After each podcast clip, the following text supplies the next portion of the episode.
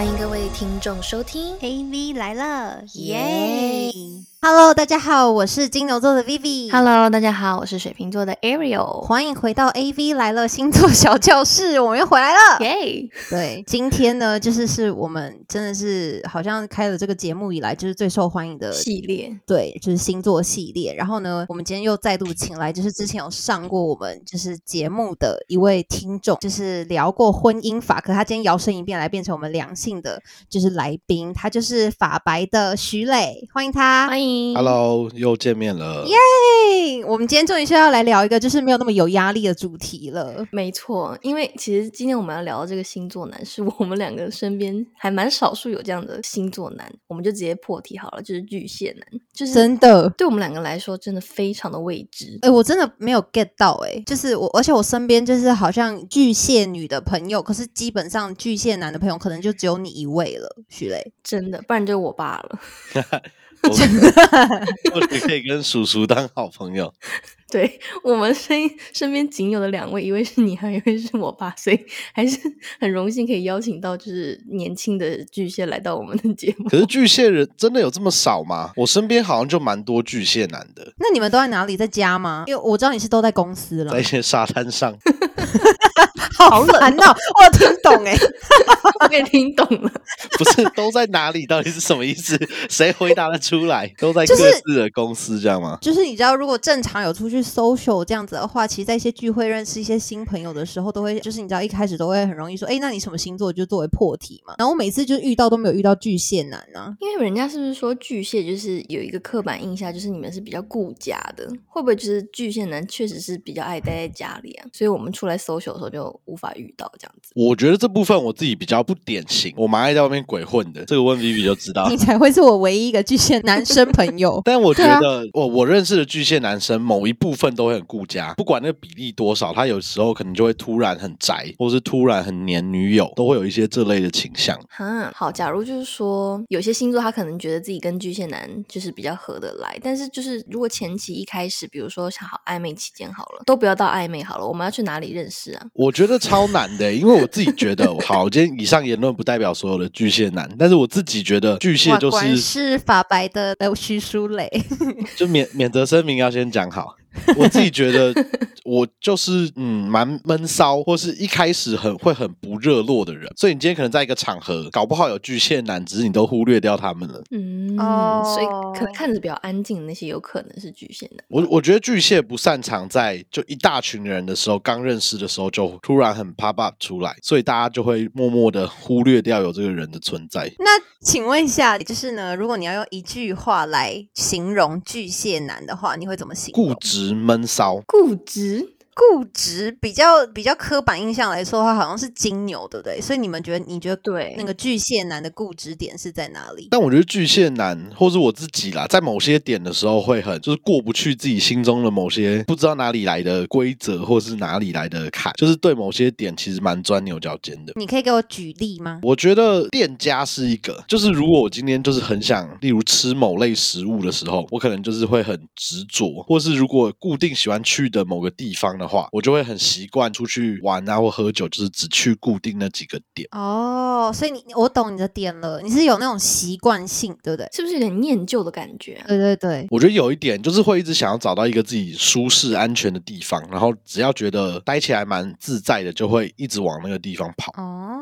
嗯这个我同意，我我大概可以理解。能感觉就是能 relate 到，就是说像什么巨蟹是比较顾家，然后比较往内的那种感觉，感觉是是符合的啦。那我觉得我们可以先从就是暧昧期间好了。那假如说以巨蟹这个特性的话，你觉得一开始什么样的女生会比较吸引到你们巨蟹男呢？我觉得古怪的女生很容易吸引到我，古怪有点太笼统，但是在某些点，就她讲到她自己很喜欢的东西的时候，会很很有热情，或是会突然很激动的跟你介绍他自己很喜欢某个，例如歌手啊，或是自己很喜欢去的某个景点的时候，巨蟹很容易就晕船了。我问你哦，这是一种反差感吗？就比如说他是一个很乖的脸，可是他内心其实是很听很 rock 的音乐，死亡摇滚金属这种。是这种反差点吗？还是不是？只是他就是很喜欢某一件事情的变得很怪而已。我觉得反差有一点呢、就是我我我自己会蛮害怕，就是他如果是走到哪聚光灯都跟到哪的女生，然后就是我自己就会觉得有点啊太耀眼，或是就比较不会主动去靠近。但如果是平常蛮安静的，然后有自己很 niche 的一些嗜好或是生活圈，但是大家又对某些自己喜欢的东西会突然很嗨，或是突然很着迷那种，我就会觉得这个人很有趣。这是要怎么吸引吧？我刚才很认真的在脑袋回想了，就是一千百遍我身边的女生朋友，然后就是想到了有一位，我也想到有一位，你们今天的沉默都感觉对巨蟹完全就是充满了问号。我们刚刚就是有努力的在挤出就是可以搭上话的东西，你知道吗？可是你知道为什么我脑海里浮现的是某一位我的水瓶座的好朋友，然后他是可以在那个，就是他之前来美国找我的时候，他就是很喜欢 Super Junior，我们那个年代嘛，所以有一次我们在韩国烤肉店突然放起那个 Super Junior 怀旧的歌，然后他就在烤肉店中间然后大跳 Super Junior 的舞，这种 OK 吗？那 OK 吗？这是烧酒喝多了吧？没有没有，他真的就是超爱 Super Junior，就是一秒点炸他那种感觉，这不是你要的吗？哎，这个我搞不好真的会觉得蛮有趣，我会很想认识这个人。哎呀，可惜他前阵子脱单，不然我跟人介绍给你。你懂他，你懂他。其实我刚刚蛮不懂的，只是我脑子里有突然一个我觉得最怪的一件事情在我人生中发生而已。然后我想到的就是一个啊、嗯有刺青又文青的那种反差感的一个女生呢、你感觉差点把人家名字讲出来。对你刚才说你会被这样子的女生吸引嘛？那有没有那种事，就是比如说，呃，他是可能他会对你比较有兴趣，那他需要用什么样子的展现方式去引起你的注意？我觉得巨蟹就会自然而然的，就是如果遇到一个有兴趣的人，他就会一路晕下去，所以他会走到哪都会觉得，哦，这个人好像就是会一直想要跟着他去很多地方啊，或是想要主动跟他联系。就在一些怪点的时候，就就如果开始晕船以后，巨蟹就会莫名的变得很积极。那到底要怎么让你晕船呢？就这才是我们也想要问的一个很怪异的点，因为我们我们 get 不到那个怎么怎么晕呢？在这个之前，我要补充一点，因为其实因为巨蟹男真的太未知了，所以其实我有就是访问，就是我身边的女生朋友，因为他们可能水象类跟巨蟹其实也算蛮合得来的，所以他们就是有一些 date 过巨蟹男的一些经验嘛。然后呢，就有某几位女生都是有共同提到，就是说在前期可能就是暧昧的时候，巨蟹男就是对他们来说有点像挤牙膏的感觉，就是他如果不近一点，巨蟹男也不会近一点，就是感觉是会有点迂回，然后有点那种试探对方的那种感觉。你觉得这是真的吗？嗯，我觉得算是。就我我自己会觉得会防备心比较重，有一点害怕失败的感觉。所以如果不是到真的百分之百确定今天，例如呃告白了一定会在一起，或是真的觉得好像两个人都互相喜欢彼此的时候，巨蟹的都会蛮被动。嗯，这题我们等一下留到后面那个要快要在一起的时候问。我知道 Ariel 要问什么。好，很重要，我也是帮女听众们问的。没错。再来就是呢，就是假设比如说你跟他暧昧的时候呢，就是在暧昧的阶段的话，就是他要怎么样去做，或者是他需要什么样的展现，你们才可以真的就是在一起。呃，比较主动或是积极一点，就不管是聊天的频率啊，或是会主动约我去一些他有兴趣的活动，然后我就会觉得蛮有参与感的，然后才就就会觉得好像有一点机会，然后就会相对应的也会比较积极的去约对方。哦，就是比如说约你去看一个很怪异的展览，然后或者是约你去听那种摇滚音乐之类的吗？没有啊，这就是所谓的挤牙膏啊，就是女生可能先丢出一点让她觉得示好的感觉，然后巨蟹男就会又稍微再前进一步这样子。哎，可以找你去听那个 Blackpink 的演唱会吗？然后在现场狂跳。这我觉得可以，我蛮爱看 Blackpink 的影片。讲到点上了啦，你应该提一个什么什么是什么吴亦凡什么之类的。今天突然变一个韩流的介绍。那所以就是说，这个女生她不需要去观察你喜欢的东西，对不对？就是其实是你喜欢去知道她喜欢什么，然后并且觉得有趣，可以很未知，然后想要探索，你才会越来越想要就是跟她走下去，对不对？我觉得会，而且我觉得我自己又更严重一点，就是我自己本来兴趣就算很杂，所以她今天如果对我事出善意，或是呃，可能就告诉我说，哎，他很喜欢某一类型的音乐，那我可能就会觉得，哎，那如果下次看到这类型的演出的时候，可能就会主动约他。我懂啦，其实这个点可以不用到那么难，就跟他说他喜欢吃咖喱饭，然后带他去吃片就是全台北是最有趣的咖喱饭，这样可以吗？很印度的行程。这个还是不 不错，没有，因为我跟因为我跟徐伟真认识很多年，我就觉得他一定就是我最想要，是不是？我没有，我最想要知道，就是最想要，就是听，就是我其实知道他的表情是属于那种笑出来又爱笑半笑不笑的那种表情，大家就会进到互相伤害的环节。来啊 来啊！那那 Arrow 问下一个，可以可以问我最想问的问题了吗？可以开始问了。这个就是也是我们女性中万众瞩目的一个非常重要的一个事情，就是所有天下女生都非常在意的一件事情。所以，在一个热度达到达到一个热点的时候，巨蟹男是会告白的那一种吗？我觉得会，很棒。我给你掌声，很棒。这个之前有其他星座是不会的吗？非常多。我给你举例，摩羯男就不会告白。各位摩羯男，你们。双鱼男也不会啊，原因是什么啊？好，你可以不要跟我讲，我回去再听那几集就好了。非常棒，这是一个又是一个一百二十分的答案，就是真的是会有星座男是不告白的哦。而且就是我们其实之前就录了那么多集下来，其实我们自己在访问的时候也很 surprise，就是我们以为会告白的那个星座男，居然也是没有一定要告白的。所以就如果听到巨蟹男这一点，其实蛮加分的。处女男也不告白啊？我记得有某个那个母羊男好像。也不是有有母羊男说他会告白，所以会告白就赢三分之一这样。我觉得至少加三十分。对，我觉得至少是会就是有大方的展现。就是我觉得，我觉得算说就是现在是提倡，就不管男生跟女生告白，或女生就是就男女就是有算平权了。可是我觉得男生就是试出那个大方的那一步，我觉得其实是蛮 gentleman 的，就是感觉会有一种很 man 很有肩膀那种感觉。在告白这件事情上。巨蟹或是我自己，我觉得有时候它是一个蛮反面的原因，因为我觉得就刚刚一直有讲到，我我觉得巨蟹或是我自己很容易晕船，所以你会很容易受到，就如果已经到了一个程度了，你就真的很喜欢这个人，所以你的心情很容易受影响，然后不告白，你就会觉得有一个东西悬在那边。就会觉得心里很不舒服、很烦，所以就会很想赶快把这件事情告一段落，不管是成功或不成功这样。哦，你需要一个答案，对，不然会一直觉得自己好像有一件事情卡住，然后会很影响自己生活。你这个是一个很好的男生的回答，哎，我是对于巨蟹男来说，反而是因为他需要一个确认的感觉，嗯，所以他才去做这件事情。那我可以理解为，如果这个巨蟹男就是迟迟不跟你告白的话，那就代表他其实也很还好吗？不够晕，对，就是还没到他觉得开始有安全感，可以展现出比较积极的那面的时候。那你那个时间点，就是大概天数是会是多少啊？就从你这个认识这个人，然后到最快可以大概多久就告白啊？哦，我我其实时间都拉很久，哎，应该讲近几年啦，就是小时候觉得就是比较青春洋溢一点，可能很快就。就莫名其妙就在一起，但是我后来这几年我都有追，不管是追前女友或是追喜欢的对象，追超过一年以上。你很棒，你怎么会 这么优秀啊？一年好久哦。就其中我可能会呃到三四个月，就是忍不住就会告白一次，然后可能被拒绝以后，然后过了半年或一年又告白一次，这样。巨蟹男蛮深情的，我要哭出来了，我我也要哭出来了，这不是小说里才会有的吗？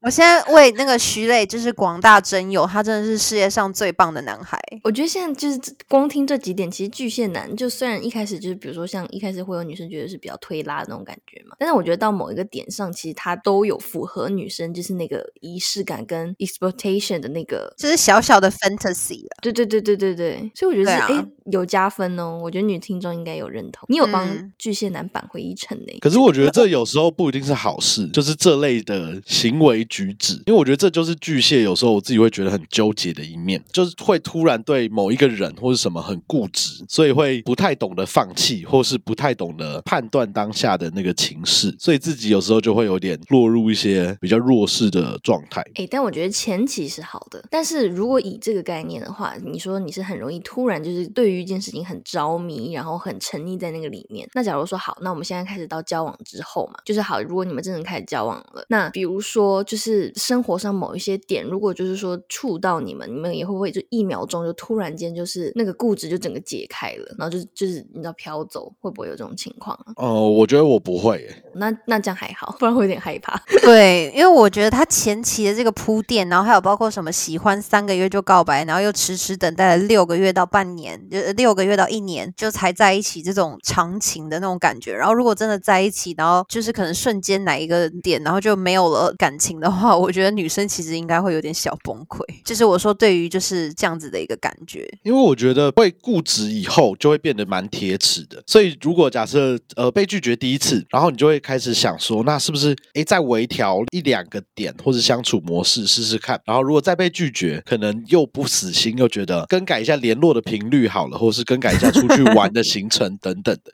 就有时候很容易觉得，呃，脸皮也比较厚一点，反正就觉得就试试看，然后就会不断的尝试下去。真的要到踢到大铁板的时候，才可能会哦，就发现，嗯，真的可能没有机会这样。那你有想过，就是你不要去配合他吗？可是我自己都不会觉得是在配合，诶，就我我自己觉得我的兴趣或是感到好奇的事物很多种，所以不会觉得是因为我今天要特别追一个人，所以我在配合他的兴趣嗜好。就我可能同时就很容易对他喜欢的事情也觉得蛮有趣的。好啦，就是徐磊真的是从以前到现在都没有变过啊，都一直都是好男生。是是怎样？现在征婚广告？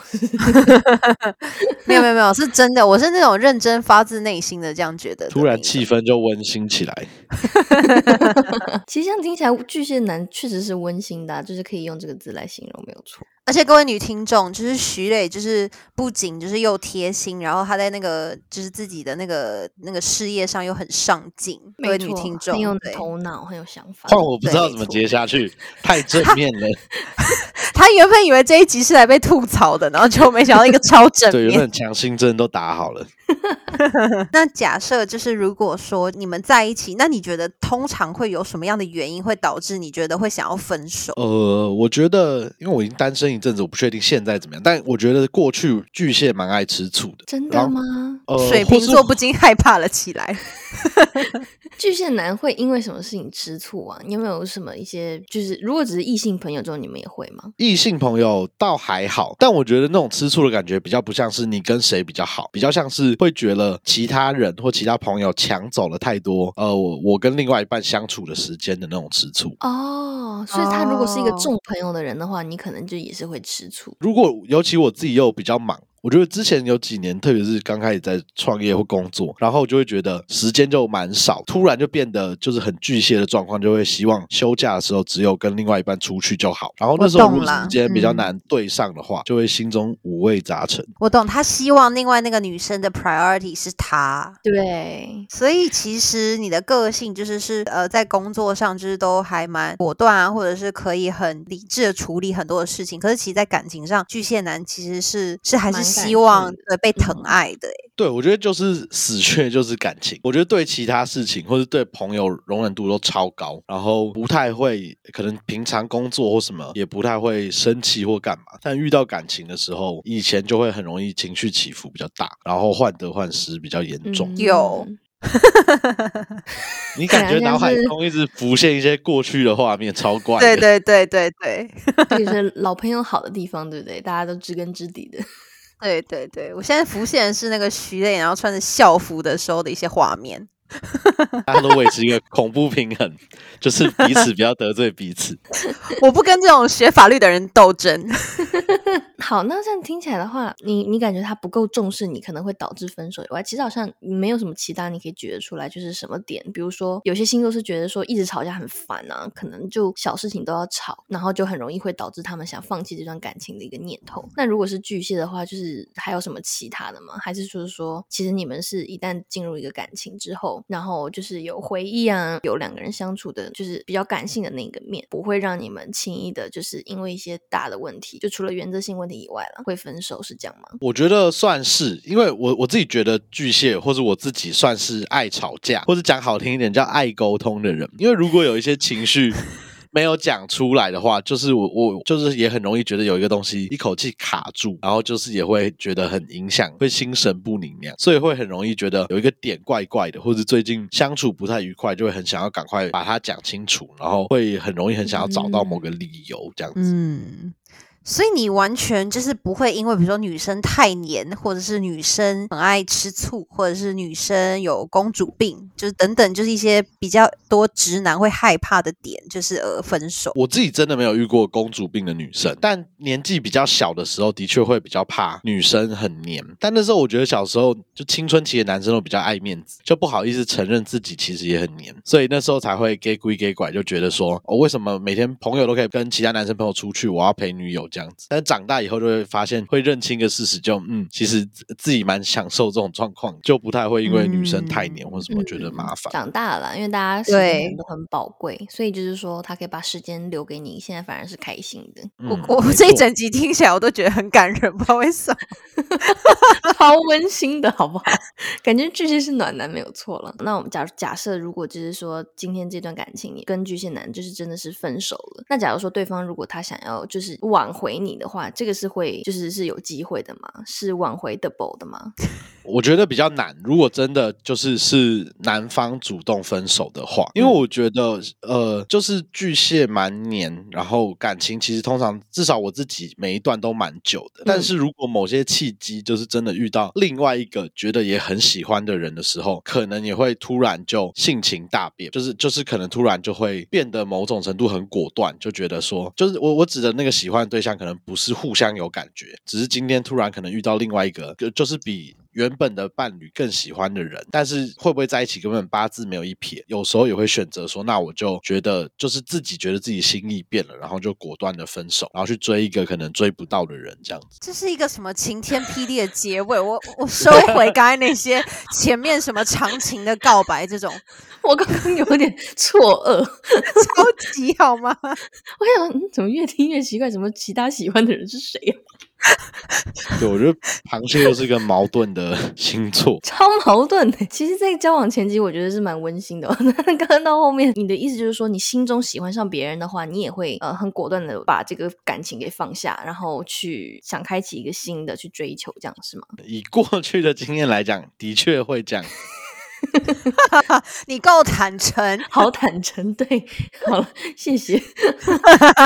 那那我可以帮女听众们问问问一句吗？就是要怎么避免，就是让那个巨蟹男的那个心理就是开小差啊？要怎么就是蒙住他们的眼睛吗？还是要怎样管妻管严吗？嗯我觉得妻管严我不知道，因为我我自己觉得我一直都会是蛮黏人的，但是就我我觉得巨蟹蛮情绪化的，所以在相处的过程中，就是有没有一直有呃，就是双方一起往下一个阶段努力，或是破关的感觉，就是往另外一个阶段发展，这种一直在往前的感觉，对我来讲蛮重要。就是他觉得他们两个人之间没有一起进步，然后没有一起追寻一些那种有趣的事情啊，或发现一些新的事情啊，或人生没有一起的往前进步的话，他就会觉得很无聊。就不一定是上进，但是就会一直想要有，就是学到新的东西啊，或是换到新的环境啊等等的这类就是我懂，就是要解锁新功能那种感觉，我觉得可能可以嗯适合找什么一千个人生清单，或者是那种探索新世界啊什么的，对对对对对对。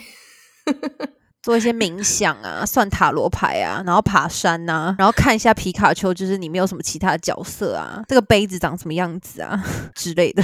我刚刚浮现就是一些我有一些爱买怪杯子的习惯。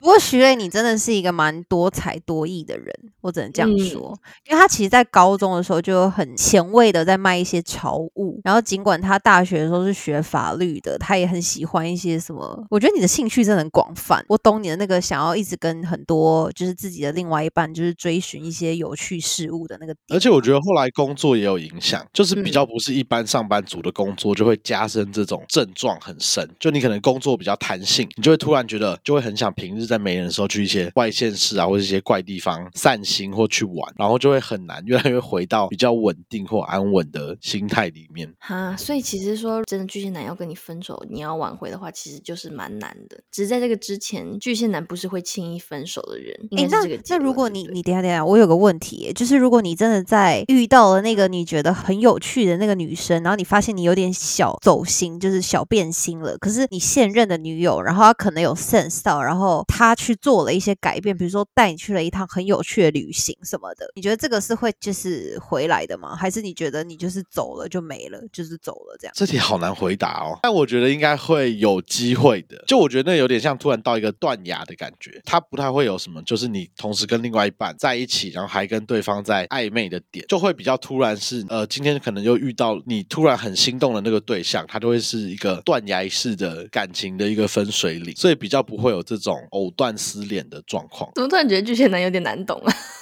对我有点 get 不到哎、对呀、因为你们不是就是又有追寻那种安全舒适感，就跟一起同一个人，就是同温层的一起 explore 新世界嘛？对，所以我我我自己会觉得很难定义。就我今天如果都跟一个人在一起七年，然后一直往新的地方去，或是在学新的事物等等，我觉得就会一直都很有新鲜感，然后很稳定。但是其他的我也不知道为什么会突然大走心之类的。所以你当年的是是怎么回事啊？就是那个女生大概是什么样的那个面貌，可以形容一下吗？我想一下，当年因为我认识 V 的时候，那时候的女友已经在一起蛮久了吧。后来到我们这是念同一个大学，然后同一个科系，然后后来认识我后就是下一任的女友的时候，就一开始就是觉得，哎，这女生很酷，然后就是跟我原本的生活，不管是地点啊，或是生活环境完全不一样，我就对这个人很好奇，然后很快的就觉得，哦，好像就很想再更多了解这个人的生活等等，然后就晕船，然后就分手去追另外一个女生这样子。那你听错我真的是不介绍了，没有关系。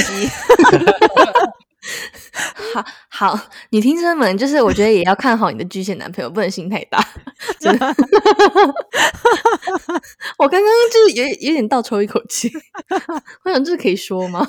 我自己也觉得，就每次跟人家描述这个历程，然后又要强调，就是其实巨蟹蛮纯情，就是一个很诡异自打脸的过程。因为我记得好像有跟 Vivi 聊过，就是会说，哎，可是我虽然有这样的经历。但其实我后来每一任都在一起，可能七年啊，或是很多年这样，但是好像就没办法说服大家是一个正常的感情观。那那这个是会随着就是你的年龄增大而就是变得更不想要发生这件事情吗？哦，我觉得会啦。我刚刚讲的那些状况，可能都是发生在年纪比较轻的时候。但这几年，反正就是，总之，反正我后来有一个在一起蛮久的女友，然后后来就分手了。然后那时候我就很想把她追回来，就大概花了一年多吧，就是还是很密切跟她相处，然后试各种方式想要把她追回来。然后一直到她交新男友，觉得我们不应该再这样联络下去，才停止。然后后来也是在隔蛮久的以后，又觉得有一个女生很喜欢，然后也是追了大概追了人家两年多吧，就是那个告白，然后被拒绝，然后隔一阵子再告白的过程。所以这几年我觉得应该是就是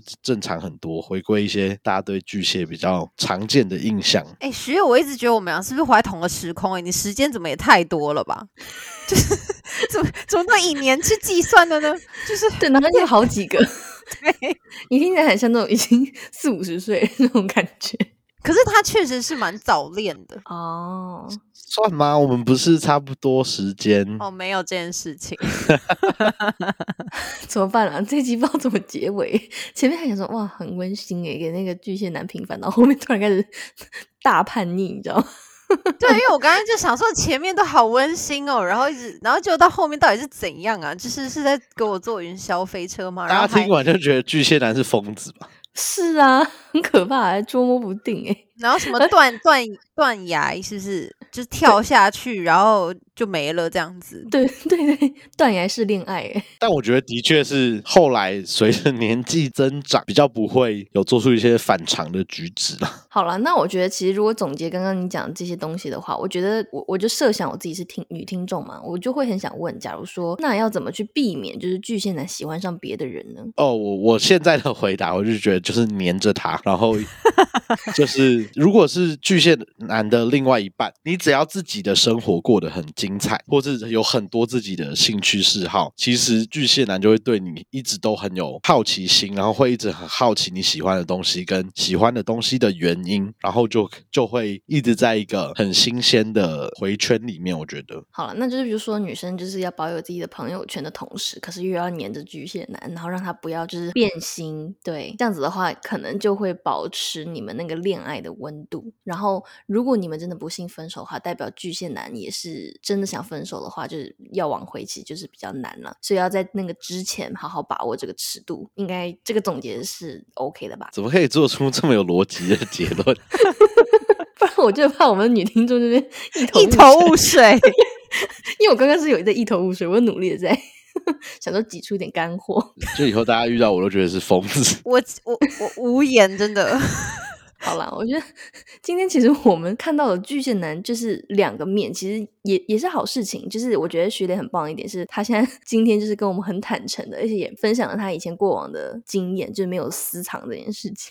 然后我们就看到了巨蟹男的两面性，就是一面真的是蛮温馨、蛮好的，就是是一个暖男。可另外一个部分其实也蛮绝情的，我我是会觉得是绝情的。所以我觉得我们可以分享给女听众，就是说巨蟹男这两个面，我觉得我们大家好好了解一下，然后去。拿捏一下，其实我觉得这点就是很回归我一开始说的那个点诶，就是我觉得女生是需要有那个反差感的，然后去让那个巨蟹男永远的就是有点觉得哦他是这样，可是又好像是那样，然后就觉得很有趣，这样就是四个比例吧。突然间我是一个小孩，突然我又变成一个什么可怕的怪兽？就是平常大部分时间都很稳定，然后黏着他，可是又可以在就是他自己他们两个黏着的时候，他又让他觉得他是个有趣的女生，好难哦！大家做自己吧，随缘。对，我在想说我们的结尾要不要就是你知道就是放一个什么标语，什么珍爱生命远离巨蟹男。这集可能快要有到那个地步了，没有啦。背景用全黑白的这样。对，因为我刚才怎么想都觉得有点可怕，就是你知道那个什么射手啊、母羊啊这种，你知道他们那个时间段，就是你知道彼此伤害的时间段，可能就几个月就结束了。可是你们巨蟹男是那种可以到很多年，然后突然瞬间没有，哎，对啊，七年，其实我觉得很可怕，哎，嗯，好了，这是以下是我们两个真心的 OS，我们刚才讲 很正面的鼓励女听众，画风急转而下。因为因为其实就是徐磊也让我们有点措手不及。我们本来想说，嗯，走向一个温馨的走向这样，没有了，还是很开心可以邀请到就是徐磊这位来宾。其实你看巨蟹男的多面性，在我们你说刚刚十六集也展现了，他是展现他专业的法律的一面，然后这一次他是来展现就是巨蟹男感性的那一面，然后而且很真实的分享给我们。所以其实 A V 来了也很荣幸可以再次邀请到徐磊来到我们的节目。好了，就今天其实很感谢 Vivi 跟 Ariel 邀请，就是只是来借个机会，用自己的一些。不可告人的秘密来换取曝光的机会。